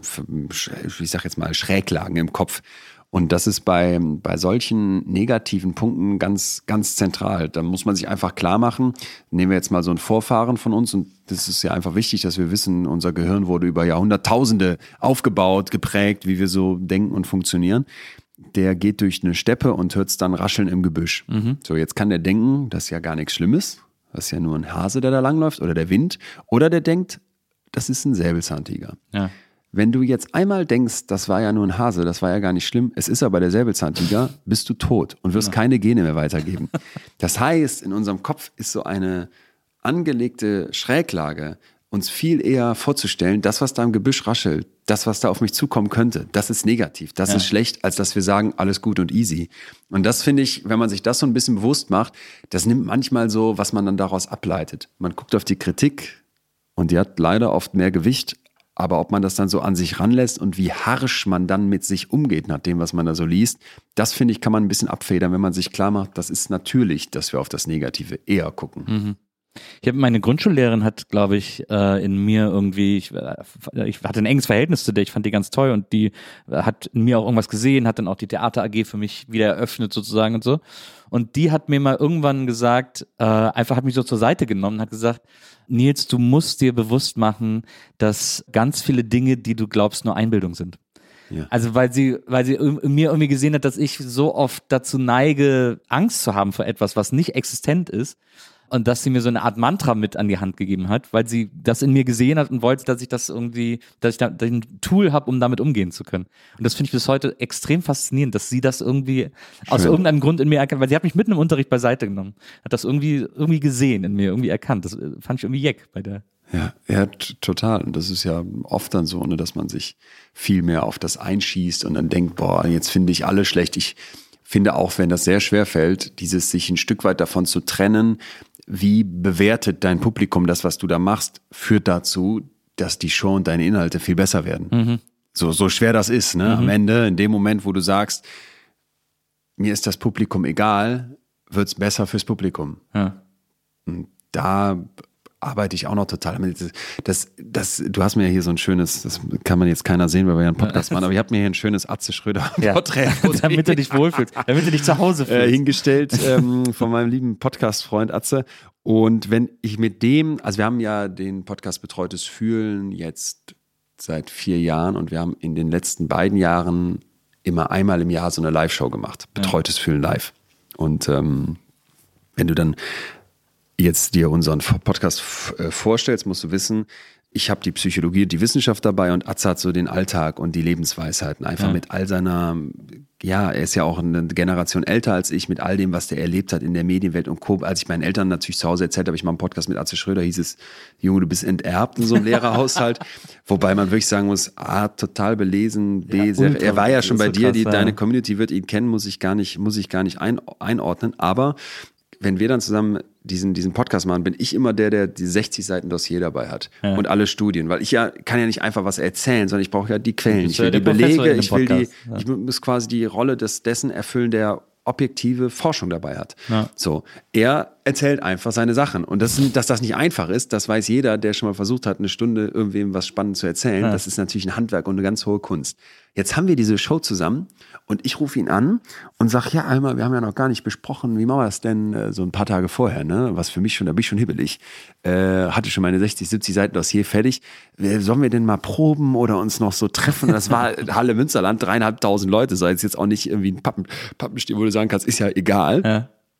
Und das finde ich auch immer so, die kaufen ja auch alle ein Ticket. Da will man ja schon, Na klar. dass die zufrieden nach Hause gehen. So. Ja, natürlich. ähm, ja, Leon, äh, können wir machen. Was meinst du denn? Ja, lass doch nochmal morgen oder so telefonieren. Das Gespräch fand nicht statt. Das gesamte Gespräch der Vorbereitung dauerte maximal, weil ich habe mich ja auch noch ihn begrüßt und gefragt, wie es geht. Von den drei Minuten Gespräch waren vielleicht anderthalb Minuten zur Show. Und vor der Show kommt er zu mir und sagt, so, äh, jetzt lass uns mal vorbereiten. Ich war sowieso schon im Angstschweiß ersoffen. Dann holt er so eine Pappe raus, so wie so ein Zeichenblock, so eine A3-Größe und sagt, wir brauchen so fünf bis acht Punkte. Die schreiben wir da drauf.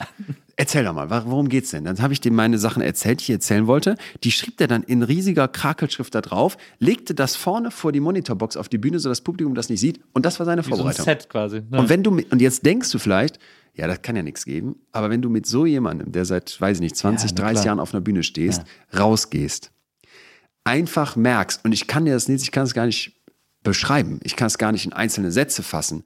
Ich muss dir das in so ganz kleinen Nuancen klar machen. Der kommt raus, beziehungsweise es fängt schon hinterm Vorhang an. Wir stehen hinterm Vorhang, es läuft unser Intro und ich sage, oh krass, keiner klatscht, der so ist doch kein Problem. Klatscht hinterm Vorhang, weiß ja keiner, woher das Klatschen kommt, Ja. plötzlich klatscht die ganze Halle. Dann kommst du raus, ist schon viel bessere Stimmung, als wenn wir ohne Klatscher da rausgekommen wären. Dann merkst du so, der erzählt einen Witz, du sitzt da, hörst dir das an und weißt jetzt nicht genau, das ist ja oft so bei Live-Shows, finde ich, dass, du dass das Publikum nicht genau weiß, lachen wir jetzt Ja. oder nicht? Weil bis du so dreieinhalbtausend Leute motiviert hast, was zu machen, das ist ja wie so eine Kuhherde so ein bisschen. Alle sind ein bisschen träge. Ich kenne das selber, wenn ich im Publikum sitze. Dann hat der, ob das jetzt Handbewegungen sind, ob das noch so ein hinten dran gehangener Halbsatz, es ist nicht mal ein Halbsatz, es ist irgendwas, ich kann es nicht genau fassen. Ja. Und alle lachen. Und ich weiß genau, das kann ich noch nicht. Ja. Das, das, das, diese Kunst, diese Perfektion, das fehlt mir noch. Und da ist dann eine Show mit ihm, wir haben jetzt insgesamt drei gemacht, ist wie sieben Jahre Praktikum. Ja, das glaube ich. Der Ja. ist natürlich, der ist ja auch mit allen Bühnenwassern gewaschen Ja, Äh, und weiß genau, wie man so eine Total. Crowd irgendwie führt und, und unterhält. Aber ja, das stelle ich mir auch toll vor, mit dem, äh, mit dem zusammen so eine Show zu machen. Jetzt äh, hast du erzählt von deiner, von deiner Tour gerade gute Gefühle. Da habe ich mich auch gefragt, ist das auch so ein bisschen, weil wir es auch nämlich gerade eben hatten mit dem, was kann ich irgendwie tun, um, um die Welt besser zu machen? Was kann ich irgendwie tun, um auch den Alltag der Leute äh, schöner oder interessanter oder besser zu machen? Ist die Idee und der Tourtitel auch davon beseelt, zu sagen, ich gehe jetzt eben nicht raus und mach wie viele andere die Vorträge halten oder so, erklär, warum alles im Bach runtergeht und erklär, warum die Welt ein, ein Höllenloch geworden ja. ist und alles irgendwie nur noch schlimmer wird, sondern ich versuche jetzt auch mal aktiv da irgendwie äh, gegenzusteuern. G ganz klar. Also ich sag den Leuten, na, natürlich, man weiß ja nicht genau, was einen erwartet. So und ich, äh, viele sind dann, das weiß ich auch, zum ersten Mal da und äh, oft kommt dann hat einer, wie so eine Familie ist, hat das Ticket geholt und dann sind noch, ist noch so ein Anhang dabei und vielleicht sogar die Kinder. Und dann weiß die Mutti gerade so, wer ist denn der Windscheid und Psychologe und hast du nicht gesehen, aber der Rest schon nicht. Das heißt, ich sage den Leuten erstmal zur Begrüßung, das ist keine Comedy-Show, das ist kein Konzert, sondern wir machen Psychologie live. Und was bedeutet das? Und dann sage ich, ja, wir machen eine Achterbahnfahrt heute Abend durch die Gefühlswelten, die es so gibt. Und wirklich wie eine Achterbahnfahrt. Ich habe ganz viel Wissenschaft dabei, ich habe ganz, ganz viele Impulse dabei, ich habe aber auch Live-Experimente dabei und das wird wie im wahren Leben mit Aufs und Abs stattfinden, mit unerwarteten Kurven.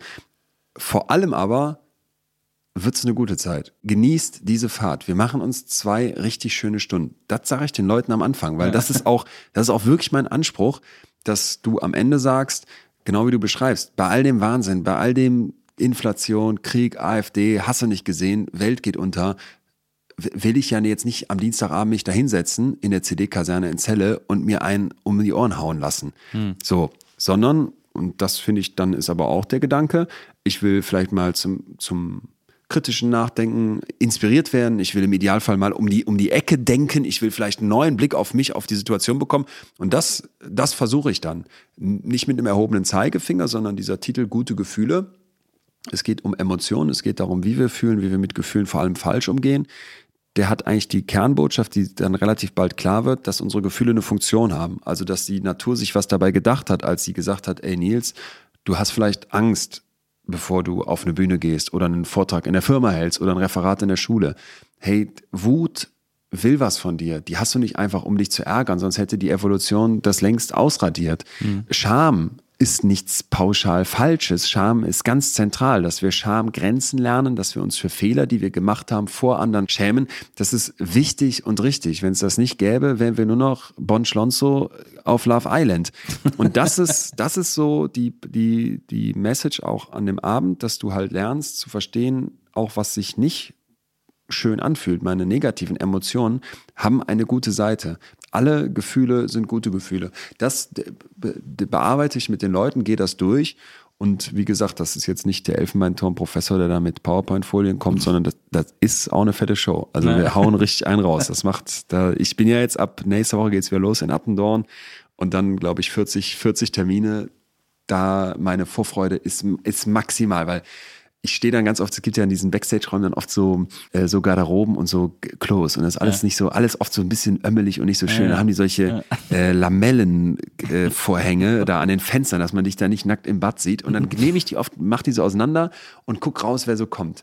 Und dann so zu sehen, guck mal, die haben sich jetzt schick gemacht für den Abend, die haben Bock da drauf, die haben sich das Ticket geholt, die haben jetzt einen Babysitter und die kommen jetzt hier hin und das, das freut mich so sehr, weil weißt du, in Zeiten, wo so viel geschwurbelt wird, wo so viele unter Aluhüten sich in Verschwörungstheorien reinreden, dass diese Hallen dann voll werden mit Wissenschaftskommunikation, mit Leuten, die, die meine Leidenschaft für, für Psychologie, für fundiert, nicht irgendwelche Coaching-Chaka-Sprüche, bla bla Scheiß da, äh, dass die meine Leidenschaft teilen, das macht mir richtig Hoffnung. Ja. So, und das, das, ich weiß nicht, ob das kennst du dann, wenn du jetzt sagst, du, du aber du kennst ja viele Live-Momente. So, jetzt, wenn du jetzt deine Tour startest, für mich ist es oft so, in diesen kreativen Berufen, aber ich kenne das auch von vielen Freunden von mir, die so Bürojobs haben oder in der Hand, im Handwerk man fragt sich oft, warum, wofür macht das hier Sinn, wo soll es hingehen? An, an, dem Morgen, wo ich in diesen kleinen Tourbus steige mit Leo und Marius und wir losfahren, da komme ich in so einen richtigen Flow-Tunnel. Ja. Da weiß ich ganz genau, wir kommen jetzt gleich in der Halle an, da gibt es einen Soundcheck, dann gibt es irgendwas zu essen, dann gibt es, ich nenne das goldene Stunde vor der Show, wo ich nochmal so richtig runterkomme und im Zweifel auch eine, eine Viertelstunde nochmal penne und weiß, jetzt gleich geht da der Vorhang auf und du kommst da raus und dann sitzen die da und die haben im Zweifel richtig Bock und du auch ja. und dann bekommt alles so einen Sinn. Ja. Das ist ganz komisch, aber ja. an dem Tag habe ich keine Fragen an mein Leben. Ja. Ich finde das sowieso, ich finde es auch geil, wenn man so tourt. Also ich, ich hatte ja auch mal eine Band und so und ich liebe Touren total mit Gästeliste Geisterbahn, da treten wir auch live auf. Und ich liebe das total, aufzutreten, zu touren. Ich liebe es, wenn so viele äh, Daten wie möglich am Stück sind, weil ich das auch geil Ja. finde, immer Ja. jeden Tag in so eine andere Ja. Realität geworfen Safe. zu werden. Und ich finde es auch geil, wenn man nicht, also ich finde es vor allem auch geil, wenn man dann auch abseits der Großstädte sich Ja. befindet, in so Kleinstädten spielt und da irgendwie nochmal so ein ganz anderes Leben äh, und Lebensentwurf irgendwie mitbekommt. Das liebe ich total. Das ist ein ganz besonderes, also man kann es auch nicht erklären, wenn man das nie erlebt hat. Das ist eine ganz besondere schwierig zu fassen. Zwischenzeit irgendwie Safe. so. Ja. Naja. Ja, das finde ich, das finde ich super. Deswegen äh, wünsche ich dir da auf jeden Fall sehr viel, äh, sehr viel Spaß und, und Erfolg. Bei mir ist so, weil äh, wenn du sagst, dass du vor der Show manchmal noch ein Nickerchen machst, interessanterweise ist bei mir auch so, äußert sich Aufregung darin, dass ich super müde werde. Also äh, Freunde Ah, von ja. mir werden ultra nervös und hibbelig Ja. und so. Und wenn ich Lampenfieber habe und kurz vorm Auftritt bin, werde ich, dann fange ich an zu gähnen wie bekloppt Ja. und werde super müde. Also mein Überlebensreflex ist anscheinend Schlafen dann in dem Schönes Fall. Viertelstündchen. Ja. So Totstellen, wie so ein Kaninchen. Manche, manche Kaninchen rennen weg. Nils pennt, tut, als würde er pennen. Ja. Um nochmal auf deine Podcasts zu kommen, denn äh, du machst ja nicht nur den mit Atze, äh, betreutes Fühlen, sondern auch, du hast ihn schon erwähnt, äh, in extremen Köpfen. Ist und bleibt Herzensprojekt, auch wenn ich da aktuell keine neuen Folgen mache. Aber ich finde das so interessant, dass diese Podcasts, also äh, bei At mit Atze einen Podcast zu machen, ist ja eine Extremsituation per se, Ja. weil man da auf Zack sein muss. Eine besondere Und- Herausforderung, ja. Genau, also da ist, da kann man sich keine, äh, kein Verpassen leisten. Aber äh, bei den anderen Podcasts, die du, äh, die du äh, machst und gemacht hast, da ist es ja schon so, dass du immer äh, Gäste und Situationen und Interviews gesucht hast, die, ähm, also es, du hast ja immer einen psychologischen Approach zu den Dingen, aber immer, du hast immer mit Extremsituationen gesprochen, dich in Extremsituationen begeben oder mit Leuten aus Extremsituationen äh, Gespräche geführt. Und da ist ja die Frage, ist Psychologie nicht auch spannend oder interessant, wenn sie eben versucht, Alltagsprobleme zu lösen oder versucht mit Leuten, die, die so normale, äh, normale ist jetzt eine Wertung, die da nicht hingehört, aber die, die viel kleinere Probleme haben als das irgendwie. Doch, ich, also ich finde auch normal total äh, spannend als Begriff, weil du sagst, ja, man suggeriert da so eine Wertung mit, weil man denkt, normal ist gut und normal ist richtig und bloß Ja. in der Norm sein. Mm, Die interessantesten Momente sind für mich bei in extremen Köpfen in den Gesprächen, wo du merkst, jemand ist ganz, ganz krass in seiner Geschichte. Ich nehme Ja. jetzt mal Rainer Laux, das war Folge 1, Bankräuber. Der hat in den 90er Jahren, ich glaube, acht Banken ausgeraubt. So, und der sagte mir, ich bin da immer rein mit so einem Motorradhelm und einer Schreckschusspistole. Also nicht wirklich bewaffnet. Das ist aber natürlich für die Leute drumherum nicht zu erkennen. Und dass das klar. traumatisierend und furchtbar ist, da müssen wir nicht drüber reden. Aber für ihn war entweder ich schaff das oder die Sterne. Und dann sage ich, was, was heißt die Sterne? Ja, eine Schreckschusspistole hat so einen starken Luftausstoß, wenn du die abfeuerst, sagt er, dass wenn du dir die geschickt in den Mund steckst, du dich dein Hirn wegbläst. Das bringt dich um. Also für ihn war klar, ich packe das oder ich bringe mich hier in dieser Bank um. Das ist ja krass. Und dann beschrieb, und da denkt man jetzt, das ist ja fernab von allem, was ich erlebe. Na klar. Mit einer Schreckschusspistole in eine Bank, überhaupt eine Bank auszu. Also all das, ne? Denkst du so, das ist ein anderes Universum, wo Rainer lebt. Ja. Dann kommt er in den Raum und bringt eine, eine Ruhe, eine Aura, eine Ausstrahlung mit, wo das für mich erstmal spannend ist, weil ich denke, wie viel ist davon Fassade, wie viel ist Klar. davon echt? Und wir, wir kommen ins Gespräch und irgendwann fängt er so an zu beschreiben, was für ein Flow erleben, was für eine maximale Konzentration und auch Wahrnehmung der Welt, der in diesen Momenten, wo der die Tür auftritt und weiß, ich schaff das oder die Sterne, was er da erlebt. Und das sind dann diese Situationen, wo ich oft die Folge dann unterbreche. Ich mache ja nachher noch so kleine Erläuterungen, wo ich die Psychologie dazu reinbringe und bevor die Geschichte von ihm dann weitergeht, sage, Leute, jetzt hier mal ganz kurz für uns mitfühlen, wie wir da sitzen und in unserem ganz normalen, in Anführungsstrichen, Alltag versuchen so, wie sehr würden wir uns das manchmal wünschen, in so einen Fokus und Flow zu kommen. Ja. Nicht beim Bankausrauben, Ja, aber überhaupt, wie der das macht und wie der das beschreibt. Können wir nachvollziehen, dass daraus vielleicht eine Sucht, ein Bedürfnis entsteht, ein, ein ganz starkes, ein ganz, ganz starkes emotionales Bedürfnis. Und dann fängst du an zu checken, ich habe ja auch einen Mörder interviewt und jemanden, der, der als Zuhälter ganz furchtbar mit Prostituierten umgegangen ist, der dann nachher erzählte, wie er als Kind misshandelt wurde von seinem Vater. Du, du, du fühlst mit. Du fängst an, da sind wir wieder bei dem Verstehen von eben, diese Menschen in ihren Geschichten zu verstehen. Und ob du, für mich ist es dann oft so, ob du willst oder nicht, du relatest und merkst plötzlich, da gibt's Sachen, die mich in meinem ganz normalen Leben, mich darin wiederfinden lassen. Mhm. Das ist zum Teil verstörend, weil du willst ja nichts mit Mörder zu tun haben oder mit einem Zuhälter. Zum Teil merkst du, und das ist für mich auch so eine Erfahrung dieser ganzen Folgen gewesen, ich würde ich würd sagen, ich habe nahezu allen Menschen Hass verloren.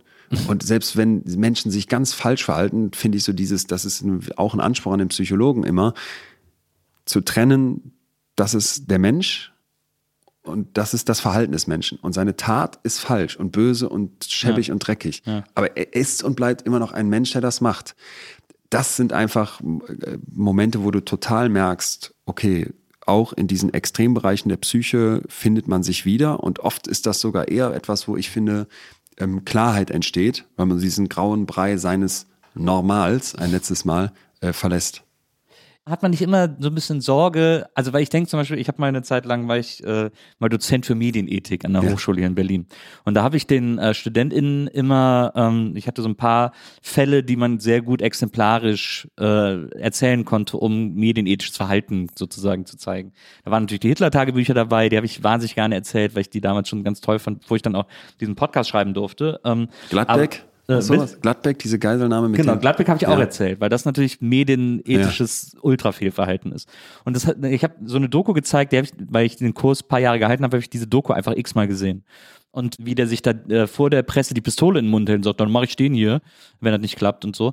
Das ist ja auch immer Angeberei. Das sind ja, eigentlich sind das ja auch immer sehr, sehr große Angeber, die so, weil man glaubt es ihnen dann doch nicht so richtig. Und vor allem, wenn man es mehrmals sieht und auch so sieht, wie er sich verhält und, und bewegt und so, Klar, man neigt natürlich Küchentisch psychologisch, wie ich dann, äh, sowas zu beurteilen, aber man hat so das Gefühl, da gehört auch immer sehr viel Angeberei dazu, zu, so, solche Sachen so zu erzählen. Das ist ja nicht so, dass es jetzt einfach wäre, einen Mörder zu finden, der mit dir spricht. Ja. Also A, sollte er aus dem Gefängnis raus sein, B, will ich ja nicht jedem da die Möglichkeit geben, einfach zu erzählen, sondern mir war ja schon wichtig, dass der auch reflektiert hat, was er da getan hat. Aber vor allem will das nicht jeder. Und auch sicherlich nicht jeder Bankräuber oder überhaupt jeder Verbrecher. Das heißt, du wirst schon eine, eine Vorauswahl da haben an Leuten, die bereit sind zu erzählen Ja. und die dann vielleicht auch angeberisch und selbstdarstellerisch daherkommen.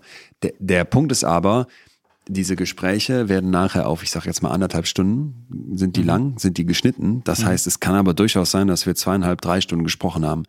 Und da sage ich jetzt mal in aller Bescheidenheit, dass du da mit Maskerade und Fassade bestehst. Nee. Anstrengend. Ja. Geht gar nicht, meinst du?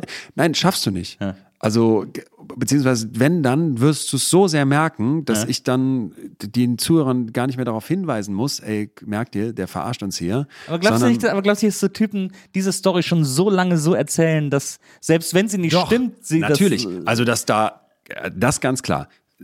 Und da müsste man sich jetzt fragen, ist das eigentlich Betrug an anderen oder ist das nicht auch ein Teil von Selbstbetrug? Na klar, ja, absolut. Biegst du in deinem Kopf zurecht, was du für ein toller Bankräuber warst? Natürlich, ganz klar. Wenn du jetzt von deiner Viva-Zeit erzählst oder ich von meiner, weiß ich nicht, von meinen tollen Pfadfinderurlauben als 16-Jähriger, äh, 15 ja, war ich Guter 14-Jähriger. Vergleich, Äh, ja, nein, ich meine so ja, klassische, klar, ja. nostalgische Erlebnisse aus Ja, der ja. Vergangenheit. Dann heroisiert man, dann biegt man zurecht, dann ergibt das alles Sinn, Ja. dann ist das eine schöne Geschichte.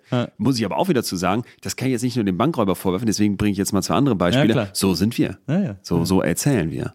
Ja. Eine wichtige Frage. Ich glaube, ich glaube, wenn man, ähm, wenn man Psychologie studiert hat und die Leute das wissen, äh, kommt man immer an zwei Fragen, wovon ich eine interessanter finde. Die eine Frage oder die eine Äußerung, so stelle ich mir das immer vor, wenn ich in den Raum komme und die Leute wissen, ich habe Psychologie studiert auf einer Party oder so, dass es ungefähr 38 Sekunden dauert, bis einer sagt, oh, da muss ich aber aufpassen, was Jo. ich sage. Safe. Äh, ist, ist das immer so, oder? Das ist so. Ja. Ja. Das finde ich super weird. Ja. Ähm, und dann zu sagen, nee, du bist sicher, keine Sorge. Äh, und die dann trotzdem natürlich heimlich zu analysieren. Wollte ich gerade sagen. Oder auch, oder auch nicht. Aber was, was natürlich viel interessanter ist, und das ist ja auch ein Vorwurf, den man, glaube ich, allen Menschen macht, die äh, die Psychologie studieren, aber äh, trotzdem etwas, was interessant zu wissen ist, kannst du dich selber therapieren? Kannst du als Arzt, als Onkologe selber deinen Krebs therapieren? Weiß ich nicht, kann man das? Ähm, ich würde sagen, wahrscheinlich in Teilen. Ne? schon, ja. einen gewissen Part vielleicht schon, weil was gehört jetzt zur Therapie dazu? Wenn da dazu auch dazu gehört, sich zu hinterfragen, sich zu verstehen, zu reflektieren, vielleicht bestimmte Muster von sich mal aufzuschreiben, zu wissen, dass das Sinn macht, mit einer guten Freundin mal das offene Ohr sich da abzuholen, zu Mhm. teilen, was einen umtreibt. Dann sind das ja alles Techniken, wo man jetzt sagen würde, klar, gut, gut, dass ich die kenne, gut, dass ich die weiß. Du wirst aber auch viele tolle Hausärzte und Hausärzte kennen, die dir viel über Gesundheit äh, erzählen und dann in der Pause eine Kippe anmachen, sich eine Fertigpizza reinziehen und, Ja. und äh, ein wenig Sport machen. So, das ist ja längst nicht so, dass du alles, was du da erzählst, und das finde ich auch immer ganz wichtig, das den Leuten zu sagen, was ich aus der Wissenschaft berichten kann, was ich über einen besseren Umgang mit Angst weiß oder über wie Wut uns gut tun kann. Wenn ich das alles könnte, dann wäre ich hier eben in so einem Yogasitz 20 Zentimeter beim Boden reingeschwebt, weil ich so ein Krösus wäre. Oh, Bullshit, geht nicht. Und ich glaube auch, diese Idee des sich selber Therapierens verkennt dann ja einen Kernaspekt von Therapie. Eine zweite Perspektive drauf, jemand, der dir hilft einzusortieren, vielleicht auch jemand, der dich mal kritisch betrachtet und vor allem jemand, der dir hilft, aus deinen Mustern mal auszubrechen. Das dann da ganz alleine durchzuziehen, da würde ich mal mindestens ein Fragezeichen dran setzen. Also ich kenne durchaus tolle TherapeutInnen und Psychiater und Chefärzte und hast du nicht gesehen, wo du denkst, äh, täte dir mal ganz gut. Ist auch, kann man wirklich auch nur empfehlen, kann man wirklich jedem nur empfehlen. Man muss auch dieses, dieses, äh, dieses Stigma, dafür äh, stehst du ja auch, so ein bisschen loswerden. Ja, ich habe, muss eine kurze Sache, sorry, dazwischen grätschen. Kann man jedem nur empfehlen, da sage ich nein. Wirklich? Weil, ja, weil ich mir nicht wünsche, dass wir in unserer Gesellschaft erzählen, jeder sollte mal in Therapie gehen. Denn, einmal ganz pragmatisch, Ja. jetzt schon Plätze sind zu wenig. warten die Leute äh, 20 Wochen, 20 Wochen im Schnitt auf den Therapieplatz. Das macht mich wahnsinnig sauer. Ja. Weil ich denke mir, guck mal, wir leben in einem Land, wo man uns als Kind schon sagt, ja, zeig mal, bei deinen Zähnen müssen wir was machen. Mhm. Da kriegen wir für hunderte Euro und weiß nicht wie viel Aufwand im Laufe der ganzen Zeit eine Zahnspange eingesetzt. Meine Krankenkasse zahlt mir Geld, wenn ich zum Zahnarzt gehe und einfach mal gucken lasse, obwohl nichts ist, als Prämie am Ende des Jahres zurück. Ja. Dasselbe Land sagt, ach, du hast eine Suchterkrankung, ach, du hast eine schwere Depression, ach, du hast eine Schizophrenie. Dich lassen wir 20 Wochen auf den Therapieplatz warten. Das sind potenziell tödliche Krankheiten. An schiefen Zähnen ist noch keiner gestorben. Da läuft richtig was schief. Das ist schon mal ein Punkt, wo ich sage, da können wir jetzt nicht ermuntern, geht doch alle mal in Therapie. das stimmt. Das will ich aber auch sagen, ohne dass da, oder das kann ich nicht sagen, ohne zu erwähnen, viele von uns sind trotzdem viel zu zurückhaltend und denken, das mache ich mit mir selber aus, mir geht's noch nicht schlecht genug, anderen geht's doch schlechter. Wenn wir das Gefühl haben, hey, mir geht's nicht gut, hier stimmt was nicht, das kann man abchecken lassen. Da gibt's mittlerweile tolle Reformen, dass man mal so eine erste Sitzung einfach macht und dann sagt einem der Profi, ja, kommen Sie besser wieder. Oder nee, das, was Sie da erleben, das sind normale Ängste. Das gehört dazu, dass man mal durch ein Tief geht. Da würde ich immer dazu raten, das abchecken zu lassen. Der zweite Punkt, warum wir nicht alle in Therapie müssen, ist, Therapie würde ja bedeuten, wir haben ja eine Art von Krankheitsbild, ein Problem und dagegen versuchen wir jetzt vorzugehen. Genauso wenig wie wir alle eine Krebstherapie brauchen oder eine, weiß ich nicht was, Reha für unseren kaputten Rücken, weil wir nicht alle Krebs oder einen kaputten Rücken haben, brauchen wir auch nicht alle eine Psychotherapie. Das ist mir ganz, ganz wichtig, weil ich finde, dass wir auch aufpassen müssen, nicht jetzt alles in einen Topf zu schmeißen und zu sagen, hey, du hast vielleicht mal Schwierigkeiten, du hast vielleicht mal eine Phase, wo es dir nicht so gut geht, du hast mal ein Tief. Das ist Teil vom Leben, verdammt. Und dann solltest du gucken, habe ich ein Umfeld, mit dem ich reden kann, habe ich eine gute Freundin, der ich was erzähle, was kann ich für mich selber tun, welche klassischen Sachen, die man für sich machen kann, können einem dann helfen. Da müssen wir nicht alle in Therapie rennen. Das muss uns auch ähm, ganz, ganz klar bewusst sein. So, Ja. Das ist mir wichtig. Ne? ja, Weil- finde ich gut. Ja. Finde ich, finde ich ein sehr gutes Plädoyer. Also ich, hab, ich bin mal, ich bin auch mal äh, zu einer Therapie gegangen. Ja. Äh, es gab auch so ein konkretes Ding, das ich gelöst haben wollte und Ja. das war super.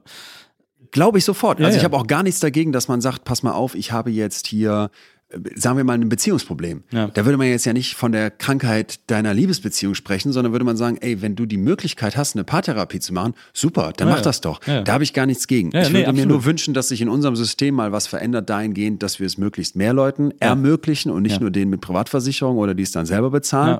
Und dass wir vor allem gucken bei denen, wo die, wo die Fälle so hart sind, dass wir die nicht 20 Wochen sitzen lassen. Naja, ich habe es dann auch damals selber bezahlt, aber da war auch das Überraschende, dass die einfach irgendwann vorbei war. Also ich bin auch wegen, Ah. was, äh, ich bin wegen was hin, es ging dann plötzlich um was ganz anderes. Ja, schön. Und dann irgendwann hat die zu mir gesagt, äh, ja, wir sind eigentlich durch. Ja, das Und hatte eine Freundin von mir letztens auch. Und die war auch so, hör, äh, und es tat gut und war ihr richtig wichtig. Und ich, die hatte auch keine Diagnose, also Ja, die ja. hätte auch keine erfüllt. Aber das ist vielleicht, muss man da auch nochmal zu klar haben, wo wir herkommen. Wir leben in einem Land, wo so Merksätze wie hart wie Kruppstahl. Na, Ein Indianer kennt keinen Schmerz. Ja, ja. Diese auf allen Ebenen furchtbaren Dogmen.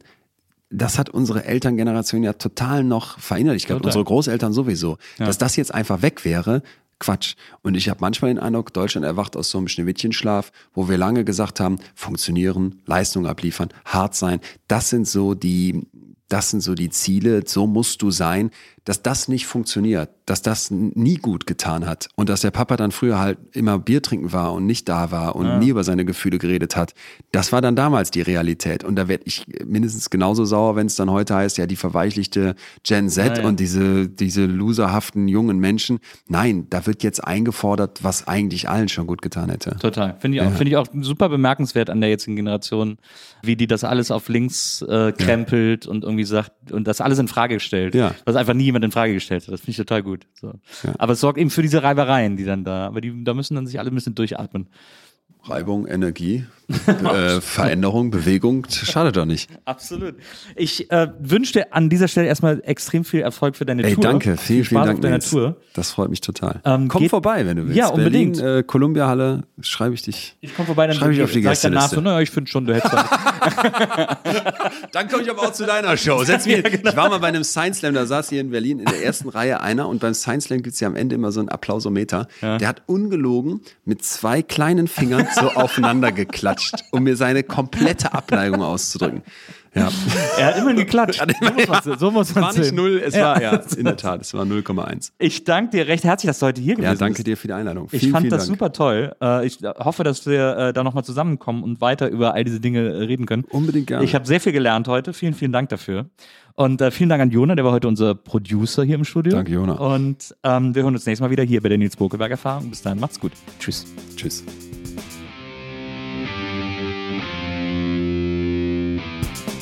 Die Nils Bokelberg Erfahrung. Von und mit Nils Bokelberg. Eine Produktion von Pool Artists.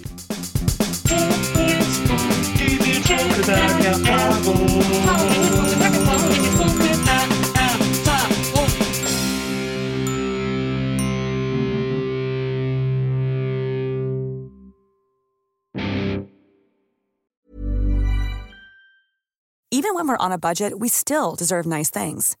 Quince is a place to scoop up stunning high-end goods for 50 to 80% less than similar brands. They have buttery soft cashmere sweaters starting at $50, luxurious Italian leather bags, and so much more. Plus, Quince only works with factories that use safe, ethical, and responsible manufacturing. Get the high-end goods you'll love without the high price tag with Quince. Go to quince.com/style for free shipping and 365-day returns.